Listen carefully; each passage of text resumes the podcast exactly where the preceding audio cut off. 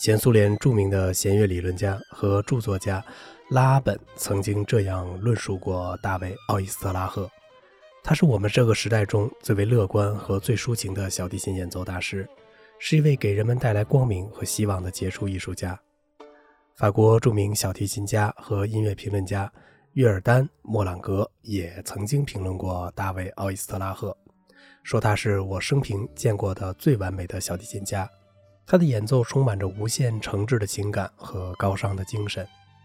的确如此，多年来人们曾经深深地感叹到，在二十世纪的现代小提琴演奏艺术当中，有哪一位小提琴家能够具有如此丰富的情感和诱人的魅力？又有哪一位小提琴家的琴声能够这样深刻生动地感化着人们的心灵？又有哪一位小提琴家能够高高的站在与小提琴之王海菲茨并驾齐驱的位置上？又有哪一位小提琴家能够在整个小提琴艺术史上留下名垂千古的光辉业绩？他，大卫·奥伊斯特拉赫，只有他才是真正具有如此能力的神奇天才，只有他才是人们异口同声的回答。他那伟大而又辉煌的演奏艺术，就像闪烁着奇异光芒的不朽珍宝一样。永远在人们的心中占有着至高无上的地位。一九零八年九月三十日，大卫·奥伊斯特拉赫出生在俄国的敖德萨，这里曾在数年前诞生过另一位二十世纪伟大的小提琴演奏大师内森·米尔斯坦。正是由于两位非凡的大师共同生于此地，使得这座并不大的城市变成了全世界都为之瞩目的地方。大卫·奥伊斯特拉赫的家庭应该算是一个音乐家庭。他的父亲虽是一个普通的职员，但却是一位会拉小提琴以及演奏其他乐器的业余音乐家，而他的母亲则是一位著名的歌唱演员，曾在当地的剧院的合唱队中工作。大卫·奥伊斯特拉赫从小便十分热爱音乐，当年母亲经常带着他去歌剧院中看歌剧，这使得幼小的大卫·奥伊斯特拉赫对人声、旋律和歌唱性有了非常直接的感受。同时，对管弦乐队也开始产生了一种特殊的迷恋。大卫·奥伊斯特拉赫从五岁起开始学习小提琴，他的第一位老师，也是他终生的唯一老师，是当时居住在奥德萨，并在那里展开积极教学活动的著名小提琴教育家斯托利亚尔斯基。斯托利亚尔斯基是一位有着严谨的治学态度和天才的诱导能力的伟大教育家。他本人曾受到过来自德国和捷克的小提琴前辈的教育，因此在教学理论中有着许多这方面的痕迹。另外，他还是一位十分擅长发现儿童天才的教师。米尔斯坦和大卫·奥伊斯特拉赫投身在他的门下，就是一个非常突出的例子。大卫·奥伊斯特拉赫跟随着斯托利亚尔斯基学习了几年，在专业技术上取得了很大的成绩。但正在这时，由于第一次世界大战的爆发，他的父亲参军上了前线。这样一来，大卫·奥伊斯特拉赫一家便由此陷入了贫困的生活状态中。即使是这样，斯托利亚尔斯基也没有放弃对奥伊斯特拉赫的培养。他认准了大卫·奥伊斯特拉赫的才能，宁愿不收学费来教授他的这位天才学生。就这样，他一直把大卫·奥伊斯特拉赫当做自己教学中的特殊重点来培养。一九二三年，十五岁的大卫·奥伊斯特拉赫进入了奥德赛音乐学院，继续在斯托利亚尔斯基的班上学习。进入音乐学院以后，他的音乐才能得到了更加充分的发挥。在他入学的第一年里，便作为独奏者与乐队合奏，演奏了巴赫的 A 小调小提琴协奏曲，并且受到了所有在场观众们的一致称赞。一九二四年，他首次举行了正规的音乐会。为听众演奏了塔蒂尼的《魔鬼的颤音》奏鸣曲和塞拉萨蒂的《流浪者之歌》等多首难度颇大的乐曲。一九二六年，十八岁的大卫·奥伊斯特拉赫从奥德萨音乐学院毕业。这时，他所取得的惊人成绩已经显露出了一个具有划时代意义的伟大演奏家的初步特征。据资料记载。当时精力旺盛的青年大卫·奥伊斯拉赫在毕业音乐会上，以令人难以置信的精神活力和高超技艺，为现场的听众演奏了巴赫的恰空舞曲、塔蒂尼的《魔鬼的颤音》、普罗科菲耶夫的 D 大调第一小提琴协奏曲和鲁宾斯坦的中提琴奏鸣曲。一九二七年，大卫·奥伊斯拉赫应邀赴基辅等地进行巡回演出。这次巡回演出是他自音乐学院毕业以后首次在社会公开场合中正式亮相。这对他本人来说，无疑是一次十分重要的考验。因此，作为一个初出茅庐的青年演奏家，他自己非常重视这次有意义的活动。此次巡回演出，大卫·奥伊斯特拉赫在著名的作曲家格拉祖诺夫的亲自指挥下，在当地极其成功地演奏了这位作曲家那首脍炙人口的 A 小调小提琴协奏曲，受到了作曲家本人和广大听众的热烈赞扬。格拉祖诺夫对大卫·奥伊斯特拉赫的惊人演奏天才极为赏识，并由此与他结下了长达数十年之久的深厚友谊。在二十年代中，大卫·奥伊斯特拉赫作为一个从地方城市中涌现出的青年小提琴家，既有着磨难的挫折，也有着辉煌的喜悦。然而，最终他还是以自身超群般的天才，征服了包括最为挑剔的人在内的广大听众，从而赢得了人们对他的一致公认。一九二八年，二十岁的大卫·奥伊斯特拉赫来到了首都莫斯科，他要在这里继续一展宏图。但是莫斯科毕竟不同于其他小城市，这里汇集着当时全苏联的许多一流音乐大师，在音乐创作、音乐演奏和音乐欣赏方面都代表着全国的最高水平。所以，对任何一个初到这里的青年音乐家来说，都将会遇到异常艰苦和严峻的考验。这一点对当时的大卫·奥伊斯特拉赫来说，也同样是一个实实在在的问题。但是大卫·奥伊斯特拉赫毕竟不是一个一般人，他很快就以自己那坚韧不拔的毅力和吃苦的精神，战胜了初到莫斯科时所遇到的生活上及工作上的困难，同时又以自己身上的巨大艺术魅力，很快将一个天才小提琴家的形象牢固地树立了起来。值得特别一提的是，这位青年小提琴家此时遇到了一位如意的终身伴侣，身为钢琴家的塔马拉·罗塔雷娃。他们之间相互勉励，互相帮助，最后十分完美的结合在一起。幸福的婚姻给大卫·奥伊斯特拉赫带来了好运。就在他们结婚的这一年，大卫·奥伊斯特拉赫在哈尔科夫举行的青年演奏家竞赛中获得了冠军，赢得了他青年演奏生涯中的一个重要胜利。而原本是一位颇具才能的青年钢琴家的塔马拉，却甘愿为丈夫虔诚而放弃了自己的事业。在以后他们所共同生活的年代中，塔马拉不仅生下了他们唯一的、后来亦成为世界著名小提琴家的伊格尔·奥伊斯拉赫，而且在几十年的生活中，始终细致地照料着她的丈夫。据说，当大卫·奥伊斯拉赫举行音乐会时，他总是怀着紧张的心情守候在后台的休息室中，并为他预备好一杯水和一条毛巾。她从不坐到观众席上去，总是独自一人在那里为丈夫的演奏默默地祈祷。一九三四年，大卫·奥伊斯拉赫被聘为莫斯科音乐学院的副教授。从此以后，他不仅作为独奏家广为人知，而且作为教育家开始了一项新的事业。在获得了音乐学院副教授的职务后，大卫·奥伊斯拉赫得到了一套不错的住房，从此结束了他那不断分居的游荡生活。一九三五年，二十七岁的大卫·奥伊斯拉赫在自己的艺术生涯上又迎来了新的辉煌。这一年，他在于列宁格勒举行的第二届全苏音乐比赛中。荣获了无可争议的冠军。当时的评委有著名的小提琴家波利亚金、小提琴教育家斯托利亚尔斯基和作曲家哈恰图良等人。大家一致认为，大卫·奥伊斯特拉赫的演奏天才是稀有的，只有他才是最为完美的第一名。此次胜利仅过了几个星期，他又在波兰的维尼亚夫斯基国际小提琴比赛中取得了第二名，从而引起了国际乐坛的关注。在一九三五年到一九三六年这一年中，他先后来到波兰、土耳其和瑞典等国家进行了巡回演出，向人们充分展示了他那极富个性的演奏。一九三七年，大卫·奥伊斯特拉赫终于迎来了举世公认的时刻，在这一年举行的比利时伊赛伊国际小提琴比赛，他力挫群雄，取得了这项当时代表着最高竞技水平的小提琴比赛的冠军。从此，他在西方世界中开始拥有了特殊的名声。在比赛获奖以后，他立即开始在比利时、荷兰、英国和法国等国家中进行巡回演出。由于他那极富新鲜感和充满人情味的技艺与风格，使得他在所到之处都赢得了当地听众的巨大反响。正当他的国际演奏生涯一帆风顺的发展时，第二次世界大战爆发了。刚刚取得一些世界影响的大卫·奥伊斯特拉赫被迫与西方世界失去了联系。但是，尽管是在战争时期异常困难的情况下，他也一刻没有放弃手中的小提琴。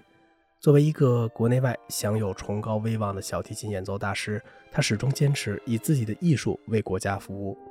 在这段时期中，他经常带着自己的小提琴穿梭在前线和后方的各个地区和单位中，为那些奋勇保卫祖国的战士们演奏，受到了人们的一致好评。为此，国家特地给他颁发了荣誉奖章。战争结束以后，大卫·奥伊斯拉赫又重新开始了他的一系列正规演出。1945年，20世纪中两位伟大的小提琴演奏大师乔治·埃内斯库和耶胡迪·梅纽因使徒分别对苏联进行了访问。作为当时前苏联小提琴演奏艺术的权威，大卫·奥伊斯特拉赫与他们进行了极其完美的艺术合作。通过艺术交流和一起举行音乐会，他们之间不仅在学术方面相互加深了了解与促进，而且在感情上也成为了亲密的朋友。大卫·奥伊斯特拉赫通过与埃内斯库和梅纽因的交往，从中学到了许多他认为终身受益的东西。由于战后东西方冷战的关系，大卫·奥伊斯特拉赫直到五十年代的初期才开始重新在西方世界中演出。一九五三年，他作为评委参加了当年在巴黎举行的玛格丽特·隆雅格蒂博国际音乐比赛。在比赛结束以后，他作为特邀独奏家，在巴黎的夏月宫大厅中举行了独奏会，为当地的听众演奏了莫扎特、布拉姆斯和哈恰图良的小提琴协奏曲。他那炉火纯青的演奏技艺，使得整个巴黎都为之轰动。人们惊叹，在多年的东西方隔绝之后，竟能听到如此完美和扣人心弦的演奏。当地的各大报纸都纷纷发表了热烈的赞扬和评论。他们佩服之至的将大卫·奥伊斯特拉赫誉为来自莫斯科的帕格尼尼。1955年，大卫·奥伊斯特拉赫首先在伦敦访问演出，引起了轰动，继而就在日本和美国掀起了大卫·奥伊斯特拉赫狂潮。尤其在美国纽约的卡内基音乐厅中的演奏，简直就像一场盛大而狂热的聚会。据说，在音乐厅门前排队购票的人达到了七千人之多。更为重要的是，当时定居在美国的众多一流音乐家都来到了音乐厅中聆听他的演奏。这些重要的人物包括小提琴家克莱斯勒、埃尔曼、米尔斯坦、弗朗切斯卡蒂、斯皮瓦科夫斯基、斯特恩、歌唱家罗伯逊。施瓦尔茨考普和指挥家蒙特等人，而克莱斯勒的出席和赞扬使得大卫·奥伊斯拉赫尤为激动，因为当时他心目中最为崇拜的人物就是这位二十世纪的小提琴演奏艺术鼻祖。大卫·奥伊斯拉赫在此次的美国演出中取得了辉煌的成功，彻底的奠定了他作为二十世纪中最伟大小提琴演奏大师的地位，人们由此将他与神奇般的海菲斯并列起来。将他看作是现代小提琴演奏艺术中最为重要的龙头人物之一。一九五七年，这位德高望重的小提琴大师来到了中国访问演出，在北京和上海等地举行了极为精彩的音乐会。当时，我国的广大音乐工作者和音乐爱好者们对大卫·奥伊斯特拉赫那精湛的演奏艺术留下了非常深刻的印象。他的来访与演奏，对年轻的中国小提琴演奏事业来说，无疑产生了重大的影响。我国的小提琴艺术工作者们不仅从他的演奏中开阔了视野，而且学习到了许多技术和观点上的先进东西。作为一个具有非凡能力的艺术家，大卫·奥伊斯拉赫有着无可比拟的充沛精力。他将整个一生都投在了他所酷爱的音乐事业上。据说他在一年当中基本上是半年留在国内教学和演出，半年到世界各地巡回演出。此外，灌录唱片也是他最主要的工作。在几十年的艺术生涯中，他为世界各大唱片公司灌录了数不尽的经典乐曲，这些记录着他无与伦比的演奏技艺的精美唱片，今天都已成为广大音乐爱好者手中难得的珍品。大卫·奥伊斯特拉赫不仅是一位举世无双的小提琴演奏大师，同时还是一位优秀的指挥家和中提琴演奏家。他在这两方面所取得的贡献，同样享有着很高的荣誉。1954年。他以杰出的天才和光辉的业绩获得了苏联人民演员的称号。一九六零年，又获得了象征着巨大荣誉的列宁勋章。此外，他还多次获得了斯大林奖金以及其他国家为他授予的荣誉称号。在世界上成千上万的小提琴演奏家当中，真正能够成为艺术家的并不多见，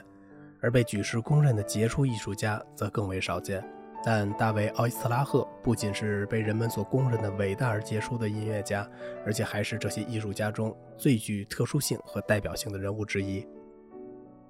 他将真挚的情感和完美的技艺融为一体，在小提琴演奏艺术的发展方面，他所做出的巨大贡献是有目共睹的。在演奏技巧方面，大卫·奥伊斯特拉赫是一位具有着惊人能力和辉煌效果的能手。